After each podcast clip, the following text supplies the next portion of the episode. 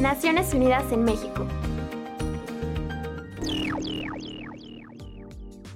La Conferencia Episcopal Boliviana, la ONU y la Unión Europea anunciaron este lunes 18 de noviembre el comienzo de un diálogo nacional y el despliegue de una misión de derechos humanos que investigará los hechos de violencia registrados recientemente en este país. La oficina de la ONU en Bolivia informó que el diálogo tiene tres objetivos, pacificar al país, definir los acuerdos para convocar a nuevas elecciones generales y alcanzar un consenso para elegir un nuevo Tribunal Supremo Electoral. Jean Arnault, enviado personal del secretario general, participará en este proceso en representación de la ONU, el gobierno nacional, los partidos políticos y representantes de la sociedad también son llamados a acudir a las conversaciones, pues se buscan acuerdos y nuevas elecciones transparentes y confiables. La Oficina de la Alta Comisionada de la ONU para los Derechos Humanos publicó el informe Niños privados de libertad, Estudio Mundial de las Naciones Unidas,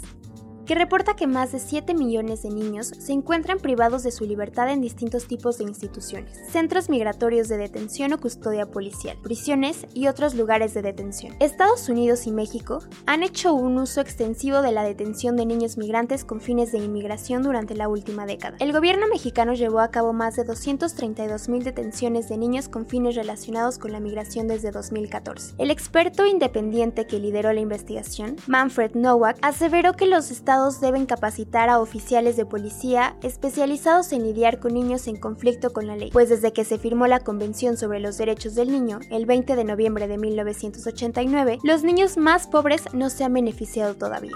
Desde el lunes 18 hasta el viernes 22 de noviembre, Nueva York albergará la conferencia para el establecimiento de una zona libre de armas nucleares, que reunirá países de la región para entablar un diálogo directo sobre acuerdos que puedan abordar sus requisitos de seguridad. En la actualidad existen cinco zonas con estas características, América Latina y el Caribe, África, el sudeste y centro de Asia y el sur del Pacífico. El secretario general Antonio Guterres destacó que dichas zonas pueden proporcionar una garantía adicional a la comunidad global y explicó la importancia de que Medio Oriente sea una de estas zonas, ya que sigue siendo una preocupación seria para todo el mundo. Guterres recordó que en el mundo existen 15.000 cabezas nucleares almacenadas en nueve países, cientos de ellas en estado de alerta y capacidad para ser lanzadas en minutos